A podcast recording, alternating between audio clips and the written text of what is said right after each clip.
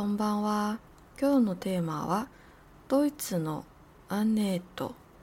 また会おうねという約束は夜空の星みたいに輝いている。小さいけどなんだか綺麗で暖かいなって思ってた。闇もあれば光もある。世界はこんなにも美しい。人間の言葉には温度があるんだね。人間の言葉には魂があるんだね。晚安。今天的 tema 是ドイツのアンネット，德国的安涅特。那我来翻译一下我们刚刚讲的日文。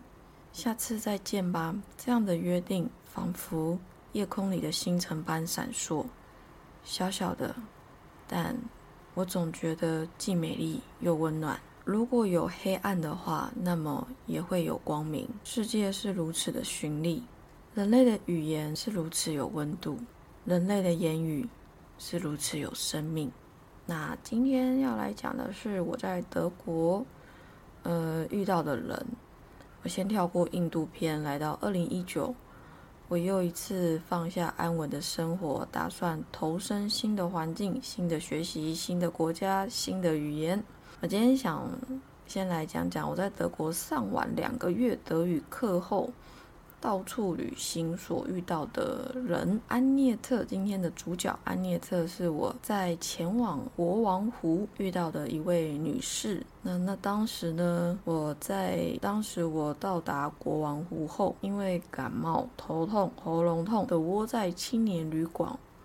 望着窗外，大雨滂沱，山蓝氤氲。窗外的光透进房内唯一的桌上。感冒加重，我开始流鼻水、无力，我只好放弃当天行程，早早就进房间内休息。尽管人不舒服，还是要写写德文练习题时，一位女性开门走进。我那时候坐在窗边，然后门打开，我们就转头过去，我们相视微笑打招呼，开始了彼此的缘分。她叫安涅特。他问我：“哎，你为什么会来德国学德文？”我腼腆的笑了一下，说：“因为我想在德国学艺术治疗。”他说：“太棒了，那我也来帮你一起练习德文好吗？”第一个晚上，安妮特慢慢的用标准德语和我说话。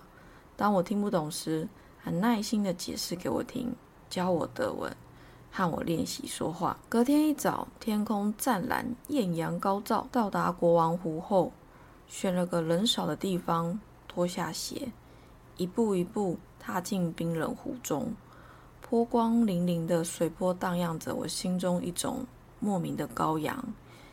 一步又一步的往湖里走，直到沾湿了裙摆。我伫立凝望自己脚边一会后，突然脑中有个旋律歌词：“Sakebo ima wa shiawase do, taisetsu na koto wa kotoba ni naranai。”哈内鲁希卡里尼托卡西德，这是米津玄师的歌，旋律歌词乘着风停落在我心中。我抬起头看向无人的前方，伸出手掌接过一阵暖意，想起好几年前在山里精疲力尽的我走入水中，细雨飘悬在空中，伸手接着雨水，我合上双眼，任雨飘落灵魂的那个瞬间，时空像是静止般的消失。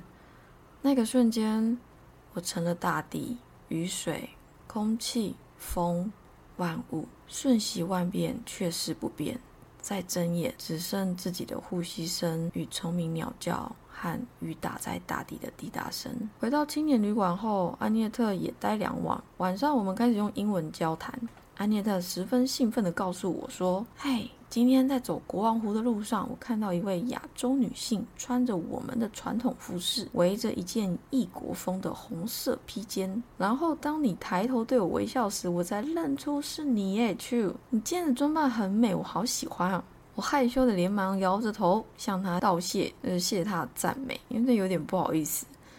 然后他就问我说：“Chu，你今天在国王湖畔时觉得如何？”我看着他眼睛，开心的回答说：“嗯，我很喜欢。”水总是能亲近一个人的所有，还有山。我站在湖水里，与山对话，与世界对话。安涅特震惊地说：“你会与山对话？”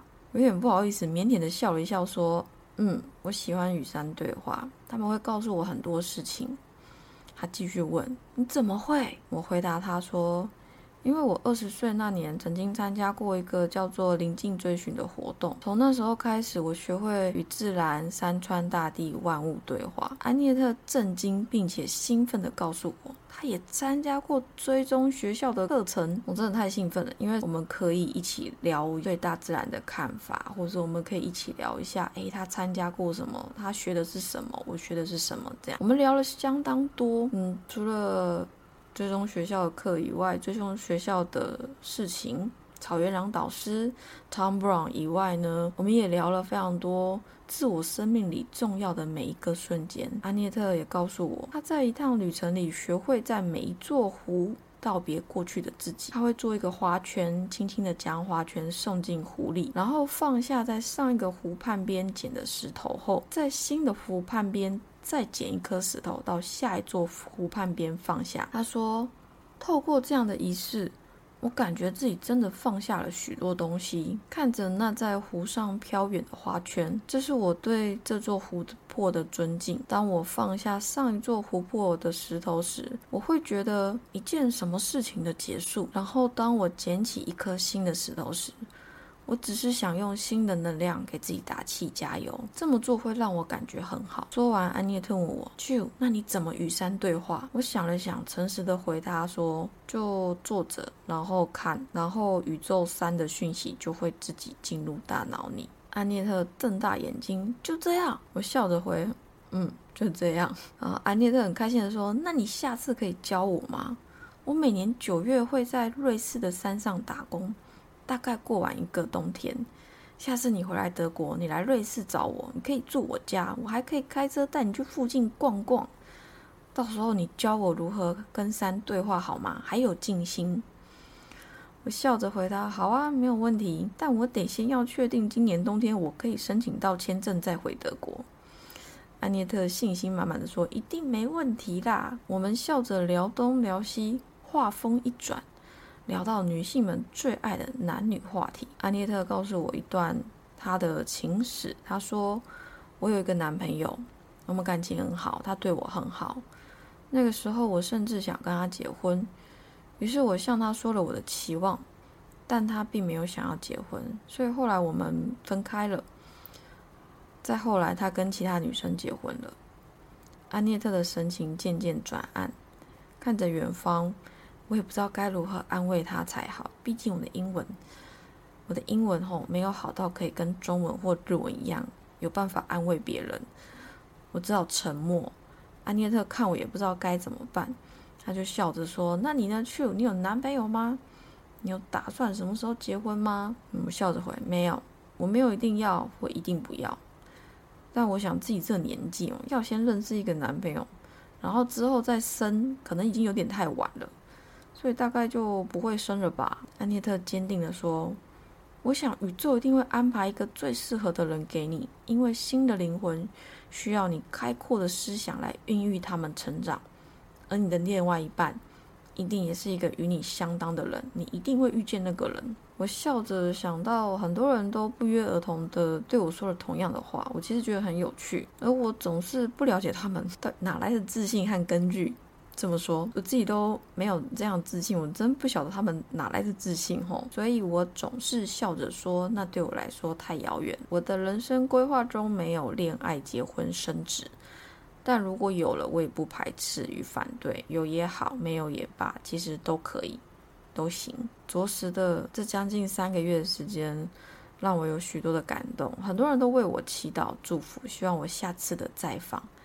他们深深望着我，约定下次的再会。我在，不是我们都在，在这个充满虚幻的世界里，我们都在，我们都不是独自一人。所以，当很多人问我，一人旅行不寂寞不害怕吗？虽然我满是不解，但仍旧笑嘻嘻地说：“我不是一个人啊，我也不寂寞啊。”当然，除了世界与我同在，还有最重要就是。在旅途上面会遇到一些很好心的人，很开心的人。嗯，不开心的事情我们就不用记这么多了。但是哈，上礼拜那一集朱哥真的是在令我印象深刻，就算我想忘也忘不了。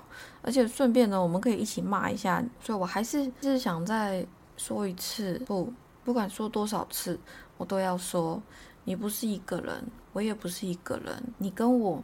没有太大差别，我们都是以一个生命的方式活在这个世界上。你不被人看见努力，默默的耕耘，你默默的掉泪，默默的开心，这个世界都知道。所以你不是一个人，我也不是一个人，我们都有这个宇宙、这个世界在陪着我们成长，陪着我们经历创伤，经历人生重大的事情，经历许多悲欢离合，对吗？